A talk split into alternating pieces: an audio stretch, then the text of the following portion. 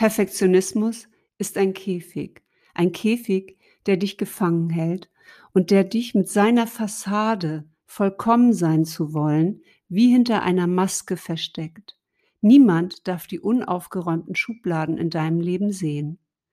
Denn das könnte dazu führen, dass du verletzt wirst.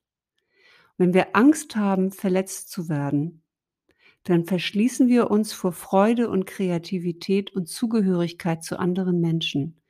Nur wenn wir uns wahr und echt zeigen können, unperfekt wie wir sind, sind wir wirklich der Mensch, der auch liebenswert ist. Als Business-Solopreneur rauszugehen und dich authentisch zu zeigen, öffnet dir eine besondere Chance, eine Verbindung mit Kunden einzugehen.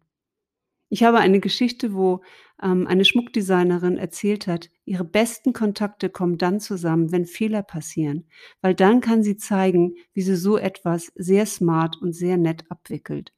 Dadurch entstehen Bindungen, denn hinter unserem Business stehen wir. Und unperfekt, authentisch zu sein, das dockt bei vielen an, denn da wissen wir, woran wir sind.